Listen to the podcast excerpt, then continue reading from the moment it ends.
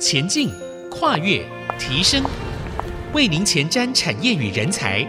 听见这世代，欢迎收听《听见这世代》节目，我是主持人郭兰玉。这个节目同步在 Apple、Google、Spotify 和 KK Bus 上架。如果你在 Podcast 上收听，欢迎按一下订阅，就会每集收到我们的节目。收听是越来越方便。喜欢我们的节目，也欢迎到以上的收听平台评五颗星，并留下你的心得，给我们支持与鼓励。大家好，欢迎收听《听见这时代》，我是主持人郭兰玉。我们今天在《听见这时代》节目跟大家分享的主题，谈到印度热二零二四及未来。呃，在这个印度热的主题里头，我们可以看到中国在二零二二年的人口呢，首次是负成长的，也因此让印度呃也跨越了中国，成为全世界最大的国家。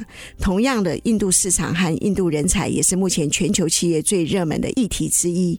以台湾唯一设立的清大印度中心为例啊。他们带动了清大印籍学生，已经超过了两百多位的学生。这些印籍学生呢，除了课程之外，他们如何能与台湾的产业供应链，还有台印发展的未来性注入更多的精英人力？那我们今天针对这个主题，特别邀请到来宾是清华大学教务处印度中心的主任暨动力机械工程学系的王伟忠教授，来到我们节目现场跟我们分享。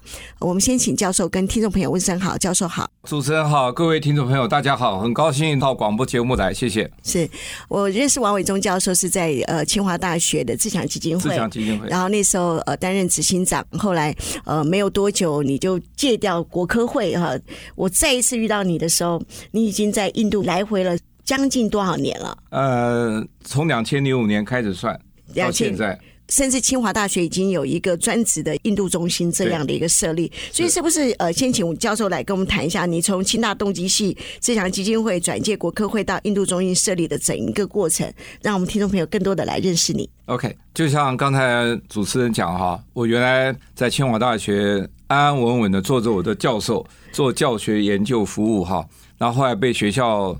就是请我去担任财团法人自强工业科技基金会，下面我就直接讲自强基金会担任执行长哈，呃，那个位置并不好做，因为要自我营运，没有所谓的预算，全部要靠自己赚钱哈。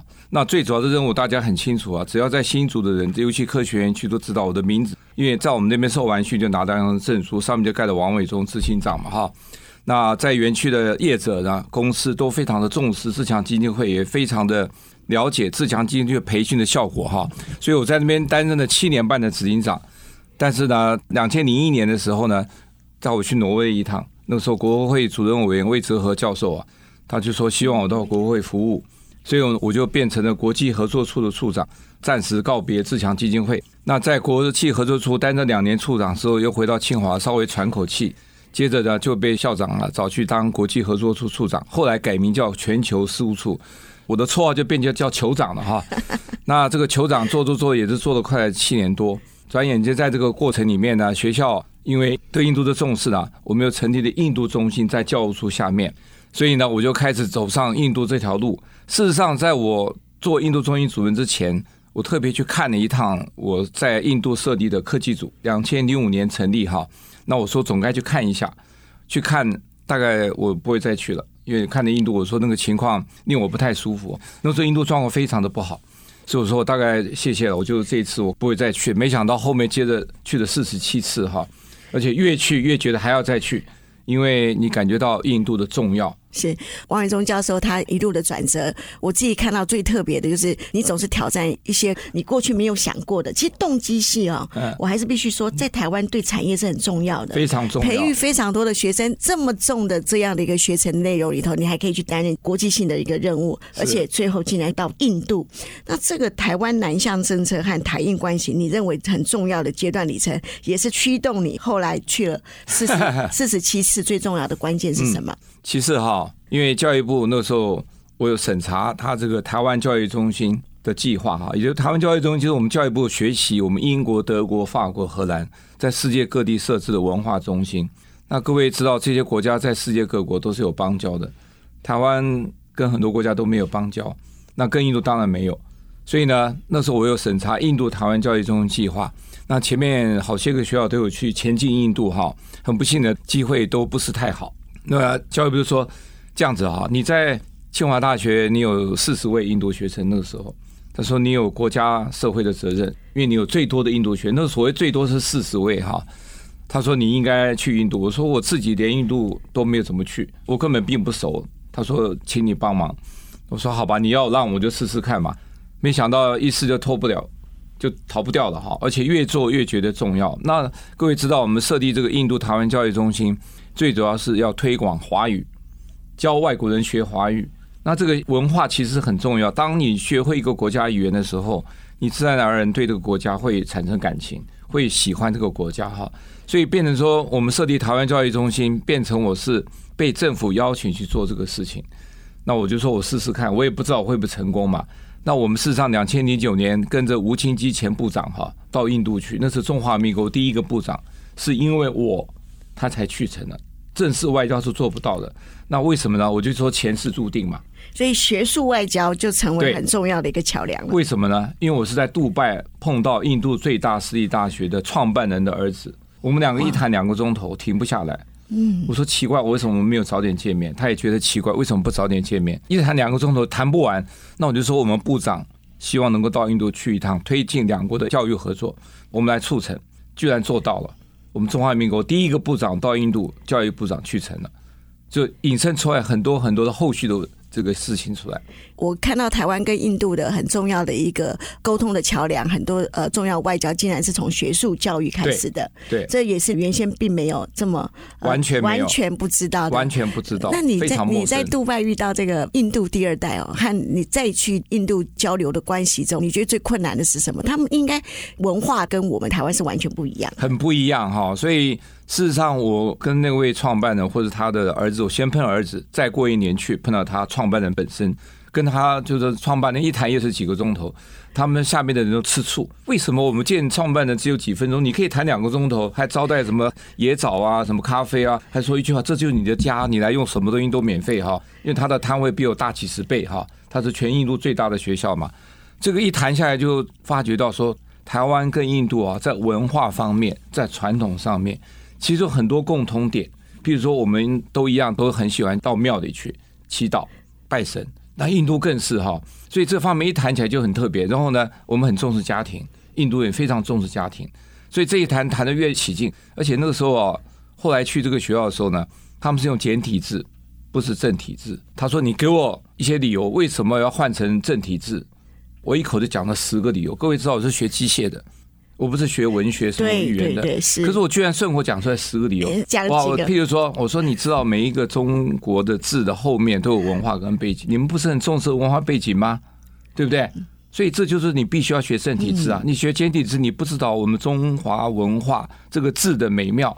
我告诉他，我说你写书法的时候还是用正体字，你不是简体字，对不对？然后我跟他说，你学正体字跟简体字。表面上正体字比较复杂，其实不是，因为它是一个文化。接着，现在是电脑的时代，对不对？电脑的时代，你学正体、简体有什么差别吗？按一个键盘，正体变简体，简体变正体，容易的不得了。好，所以我说你根本没有理由说，因为简单容易去学简体字，你会后悔。而且简体字只有在大陆使用，全世界的华人主要还是用正体字。这个讲的他没话说，而且我说你现在要做大陆人生意，你一定要跟台湾先来往。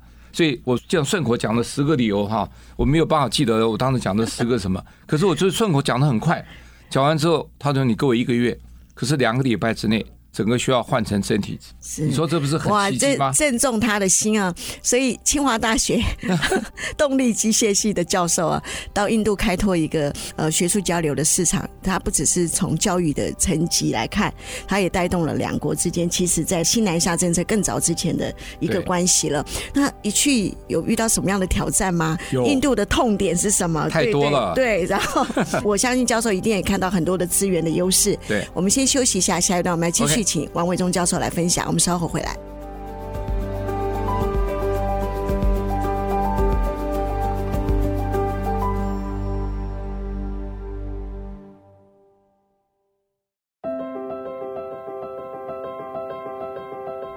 回到《听见这世代》，我是主持人郭兰玉。呃，今天在我们《听见这世代》的节目现场呢，我们邀请到来宾是清大呃印度中心的主任，也是呃动力机械系的王伟忠教授啊，来到我们节目跟我们分享这个印度热。呃，我们谈到印度啊，其实我们有很多的期待，我们也听闻了很多不可思议的事情啊。所以今天要让这个在二零零五年就在印度学术交流的王伟忠教授来跟我们细细谈一下。那你一去的时候遇到什么样的挑战呢？其实跟主持人实在的讲哈，我们跟印度的来往不是在我回台湾再去印度，我们在美国念书，跟我们最大的竞争者就是印度人。嗯，所以我们 IC 嘛，Indian Taiwan IT 哈，我们其实在美国念书的时候，印度人就跟我们竞争很激烈，因为印度人到美国非常多，一个数字会让你吓一跳。IIT 大家知道，印度理工学院最有名的学校，在美国有五十万的校友。五十万哇！这个数字都非常惊人啊！五十万校友在美国，不是在印度啊，留在美国。那还有他们的家庭，所以这五十万的校友对美国的贡献跟美国的关系有多么的大。那刚才节目开始前，主持人特别提到，印度人都是当领导者，确实是在美国大概一半以上的院长、系主任都是印度人。听说苹果就有七成的印度人，六七成在董事会里面。所以呢，他就讲一句话说：“我的祖国需要。”这个工业哈，你们最好给我去，所以红海乖乖的去，因为你不去都不行。包括还有正鼎做印刷电路板的，也要去，因为董事会都是印度人嘛哈，所以你可以看到印度人在很多方面确实有我们可以互相合作互补的地方，他们真的会讲话。所以你看，连英国首相都印度人嘛，他是殖民地的后代，结果首相现在变成统治英国人，你看这个是非常惊人的事情哈。所以我跑印度这么多，确实知道很多痛苦。譬如说，你跟印度人谈判的时候，那是天下最难的一件事情。这不是我讲的哈，事实上做生意的人都知道，要跟印度人谈判是很不容易的，因为他太聪明了。那我到印度去设立这个印度台湾教育中心，是设立在大学里面。大家想说，哎，大学应该好说多的吧？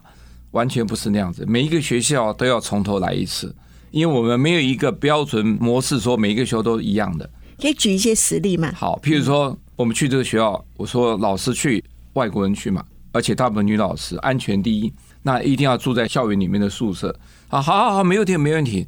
结果都做不到，很多时候做不到。他说我们学校里的宿舍只是 guest house，它不是一种 furnish fully furnish 哈。所以说那要不然到校外住，我说校外那怎么办？他说每天交通车接送，那就住在校外，已经算是他们的很好的社区了。可是那个环境不是你能想象的哈！我记得有一个很特别，就是我们华裔老师把那个自来水打开的，把他拍了一个录影带给我看，我就看里面一些微生物在游动，那已经是非常好的区域的。这个没有办法的事情，为什么印度的环境太大，而且它在公共卫生方面以前没有太注重，现在已经在大幅的改进了。所以呢，你的自来水你要去直接使用，基本上是建议不要，因为它的整个环境污染非常的严重，要去改进了。要花大量的时间、大量的经费，这点绝对需要更久的时间才有办法做到哈。所以这是其中一个环境的问题。另外，学校里面讲的话，他说的到底是不是真的是这样的？譬如说，我去看宿舍，看了三次都不一样。我去了三趟，三趟给我看的都不一样。你说这到底是要哪一个才是真的？也就是说，讲的话不一定是真的。要真正去了才知道。你知道最后那一秒钟，要到微秒、那一秒那个下一刹那，你看到是真的才是真的，因为他们。变动很大，而且呢，譬如说我们华裔老师要换老师回去的时候，他留下很多东西在那里，都贴的贴纸、拍的照片，结果一回去一看都不见了，下个老师来都不见了，你下个老师全部都不见了，他不承认的。然后呢，我们也发觉到很惊讶，有一个学校也是华裔老师换到另外一个学院去的时候，我们台湾不是有财产制度吗？那你照理说这种国立大学不是都有编财产吗？没有，我们非常惊讶的，我们老师眼看着。一堆像土匪一样冲进来，把电脑、把冷气，甚至我们原来台湾给的文具、一些用品抢得一干二净。他当着他面看着几十个人冲进来抢，那这样老师还会去吗？呃，那是很特殊状况，很特殊状况。可是宿舍的问题也是很严重。譬如，我就讲一个华裔老师换到下一个华裔老师，前面老师好心留下的东西，下一个老师去的时候都不见了，还特别交代哦，这是我留给下一位老师的，贴的名字、拍的照片。完全不见了，连追都很难追。说实在，那那个情况是我简直不敢相信的。在一个国立大学里面抢得一干二净，最后老师到哪里去上课？草地上，因为换一个学院连教室都没有了，嗯，还要等那个学院的教室 ready，连办公室也不见了，本来有个办公室也不见了，而且是那个学校找到了政府经费给了很多台可以视听教学的，抢得一干二净，就全毁，完全归零。所以这个在台湾你很难想象，说公家的财产怎么会这样就抢光了呢？嗯，然后在谈这个合约的内容里面，就是很多的这个细节，你会发觉我们的 MOU 写下来哈，我们更不叫合约，我们叫 MOU 嘛，Memorandum of Understanding，那个写的非常细，譬如说这个房间里面要桌、要椅、要有瓦斯炉，什么什么，那你要说为什么要写？不写的话，你都不会有，那写的还不一定有。因为我们到时候进去一个个点，对不对？对。可是他说：“哎呀，我们现在有困难，暂时没有办法。可是暂时是很远哦。你说你要给饮水机，他会啊，到时候没有，那你到办公室装啊。那是什么样的动力让教授还是持续这样的一个学术交流的热情呢？一方面哈，是一个热情跟使命感。也就是说，做这种事情，那我也许是苦命人啊。从我前面做的每一件事情，真的没有一样轻松的。教授是本来就是我任命去做的。”做自强基金会也是很不容易的，那个时候非常的辛苦，从赤字做到赚钱啊，然后养六十个人，那个都不是容易的事情。然后去做国务会国际合作处处长，也都是开疆辟土哈。那做印度更是一片空白开始。可是呢，当你去了以后，你了解的印度，你发觉到说，其实它是很多好地方你没有看到，因为我们的新闻报道很不幸的都是讲不好的，嗯，尤其让很多女生却步，因为讲的印度非常不安全。那我不否认印度有这些状况发生，但是不要忘了，印度是十四亿的人口，这么大的国家，连台湾我们号称非常安全，也都不可避免有一些不好的事情发生。可是我们新闻喜欢讲不好的事情，好的事情都没有讲。那我去印度这么多次以后，你发觉到说，印度确实除了人口多之外，它的素质很高，它的教育其实非常成功，从小学上来哈，教育非常成功，到了高等教育的时候，精挑细选。这些好学校，大家所熟知的印度理工学院，而且这些人他自己都没有办法全部留住，因为他的大学不够。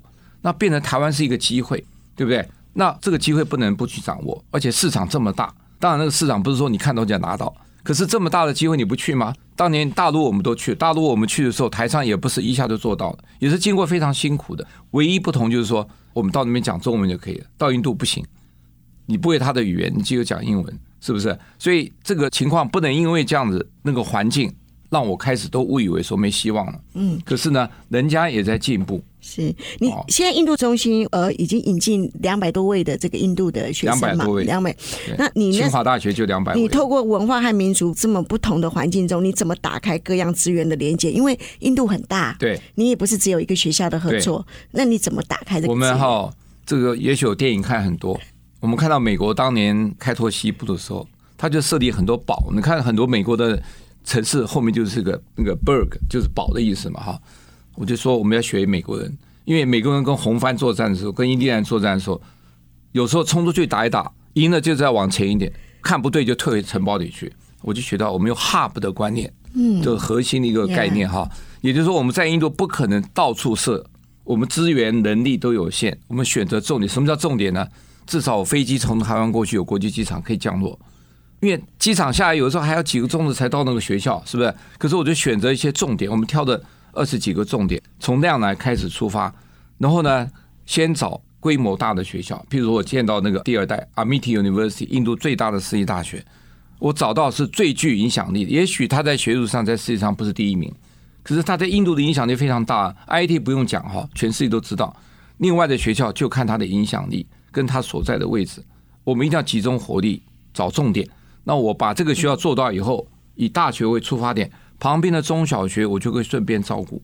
我用这样的用重点的方式来走，那么这样走过来都非常辛苦，因为不是每个学校一谈就谈好，有的学校谈三年。嗯，现在总共多少学校？现在我们有十一个印度台湾教育中心，在十一个大学里面，平均一年一个设立。而且教授还做了第一本的呃华文的这个出版。那这个华文的出版在印度也是唯一的一本哈。中华民国第一本书在印度找到就是我的书。对，我看到呃，在印度的开拓不容易，对，但是呃，王宇忠教授他们仍然在这个印度中心里头，他们成就了很多，尤其是帮很多的产业哦，做了很多人才的链接。是，我们在下一段我们要继续请教授跟我们分享，在这个产学的这样的一个链接当中，呃，印度中心做了哪些事情，然后未来还有哪些可开展的机会我们稍后回来。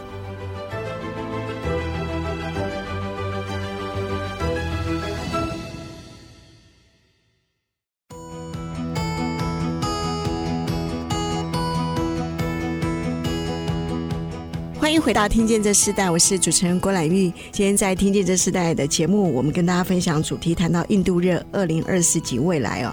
那我们针对这个主题，特别邀请到来宾是清华大学教务处的印度中心的主任，也是动力机械系的王伟忠教授来跟我们分享。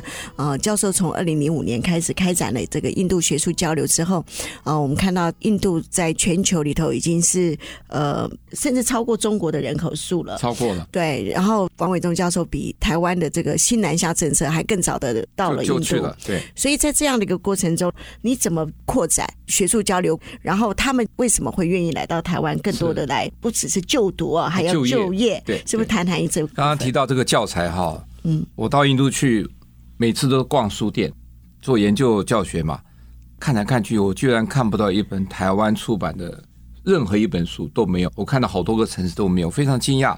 后来才晓得，其实印度蛮保护自己的哈。我也很少看到别的国家的书，不多。那台湾是零。那我发觉我们在推华语教学最大的痛苦是没有教材。那大陆教材很多，因为印度跟大陆来往很久，所以都是简体字教材。那个教材内容是非常非常的老旧，包含印度华语教学的龙头尼赫鲁大学，它的课本里面还是爱人啊、录像带啊什么这些都名词都不用的东西，它还在用，而且里面的那个所有的背景都是旧的。我下了决心，我很有勇气。我说，我们应该有自己的教材。那第一步，我们做的是请国立台湾师范大学有个当代中文非常有名，在台湾，我们先把它取得授权，光授权就搞到好几个月。然后授权完之后，让我们在印度印，只在印度卖，不准卖到印度外面去，因为价钱的关系，它书很厚，就达成功了。那你知道在那边印找谁印呢？总不能在台湾再印了再运过去吧？那我们找来找去。都没有成功，刚好有一个台湾人在印度待了很久，他介绍一个印度的印刷商的太太是台湾人，嫁给印度人的，没想到这个变成我们的救星哈，因为他是我们印度第三大出版商的老板娘。是，那台湾人我们就好谈了嘛哈。刚刚讲印度谈判不是一件简单的事情，那光这样子都还搞了好一阵子，因为她老公到底还是老板呢、谈到最后都吵起来了。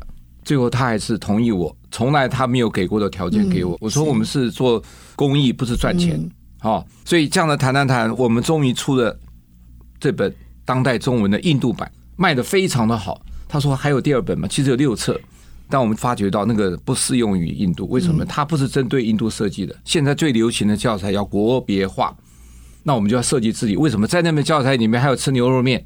各位知道印度哈有吃的牛肉的，但是的比例非常低。回教嘛，哈，所以这种情况，我说我说这个不对，这个教材不对，所以我们找了一群热血的华语老师，愿意来编这个教材，在最快的速度之下，我们编出来第一本不可思议的华语，而且那本呢不是基础级，是往上一级的，就是在华语册页面稍微高一级，因为我们第一本是用当代中文嘛，所以第二本就用不可思议。那么没有找那个原来出版商，因为当时第一次搞得有点不愉快。另外我们自己找的一家，哎，也好好的印出来了。现在我们另外一本基础级的 Incredible Mandarin 也要印刷了哈，还有一本就是 Business Mandarin，就是商务华语，已经印刷在 Amazon 卖了。各位知道啊，在那边印书一回事，找到对的人也很重要。还有通路，我们现在 Amazon 就直接在上面卖。嗯、所以，我那本书第一本不可思议华语做出来之后，我们送给我们这边印度大使的夫人，她是尼赫鲁大学中文的硕士。他一看以后，哇，这本书是我看到最好的一本给印度人学华语的课本。他说没有看过一本让我可以对印度人来介绍台湾最好的一本书，我非常高兴听到，因为印度人讲说而且是学中文的，是，所以那本书变成一个我们现在所有印度台湾教育中心的标准课本，加上印度的商务华语课本，这个商务华语变成也是我们的教材。所以我觉得我是学机械工程的。但是我看准的一个就是，你没有自己的国别化教材，是不能把华语好好教。所以这是我们踏出的很重要的一步。是。我们知道教授本身你自己在这个动力机械就培育出非常多的在台湾很重要的科技产业的呃创业的公司，很多的学生都在这个产业都是很优秀的。那同样的，你在这个教育呢，你不但透过呃华语哦，还还在印度出了台湾，不只是一本啊，好几本哦，已经好几本啊，还有热烈烈的已经都在上市的教材。那你在这些年，你怎么透过教育和产业的链接，帮助台商在印度人力的运用，甚至拉出一个更好的？更深的桥梁呢？对，你看啊，这个语言是很重要的，因为当台商去印度的时候，他要用印度人，你用英文再怎么讲，你没有他流利。各位啊，语言真的很可怕。当他用英文跟你报告的时候，你你是挨劫的；可是当他用中文跟你报告的时候，你真的是老板了，对不对？所以台商开始不了解这个语言的重要，因为从大陆过去不晓得，现在他们都了解，现在拼命要我们帮他教华语。最新的一个例子，红海。要补助我们在清奈的 SRM-IST 这个大学，名字很长，这所印度南边最大的大学，他要补助那边的学生学华语，然后给我们华语老师额外的津贴，希望他们帮我们这个忙。红海在另外四个学校刚刚签完约，现在我们是第二批的第一个学校，所以呢，就代表说台上现在知道语言的重要。以前我们跟他谈，他可能觉得，哎呀，这个语言还好了，我们用英文就好了，对不对？但事实上不是，华语会了以后。学生会认同你，因为我知道在台湾，在我们清华有好些个中文讲的非常流利的印度学生，你会感觉他对台湾的认同都不一样。他学中文，他会学的非常的骄傲，他会讲中文，而且通过华语测验的能力检测，所以这个语言是很重要。为什么我一直努力的编这个教材、印这个教材，动员全国热血的华语老师，他们都有写华语教材的经验了，出过自己的华语教材哦，他愿意来帮我忙。全国都总动员。目前在呃台湾派驻在这个印度的华语老师有多少位？大概十多位。十多位。对。呃，都是对女性多，多数女生，多数女生。这这个开始我也觉得非常惊讶，就是说我们台湾女生非常勇敢的，因为印度的环境照大家印象里都不好，为什么她还愿意去？那各位要知道，印度跟我们一样，它有悠久的历史，它的歌舞哈、唱歌、跳舞、电影，那都是非常棒的。在台湾，你可能会非常惊讶，有很多印度舞蹈的社团，都是去印度学带回来。我知道有的人一去一待半年一年哦，为了要跟那个师傅学，因为那是师徒制，所以都是女生哦。然后回来以后在台湾成立社团，又收了很多学生，所以你可以非常惊讶，我们台湾去的华裔老师多数是女生，而且更进一步还嫁给印度人。你看这个是很难想象的，所以从学术交流到呃家庭交流也开，也开始了。那我们再回到这个产业的部分，所以现在呃整个印度中心和产业的合作里头是非常的深哦，是因为当地的员工他们需要需要，因为派驻更多的。派驻更多，因为你要想你要带领印度的员工，你没办法学他的印度话，来不及。那英文你没有他强，说实在的，各位知道印度这么多省啊，语言都不一样哎。钞票上呢有十五种语言呢，它真的很复杂。嗯，那你自己看这个台印都面临新时代的这个人才传承嘛？无论是我们到那边的教华语，嗯、或是他那边的学生来到这边，对，在清华两百多位，对，全台湾三千位，三千位，对，哇，越来越多人，越来越多，对不对？对，所以两边的新时代，你觉得最大的差异和未来可以合作的机会是什么？最大的差异哦，其实很难去讲什么，因为印度人他来台湾，他知道台湾是一个。非常良好制度的国家，而且我们教育非常成功。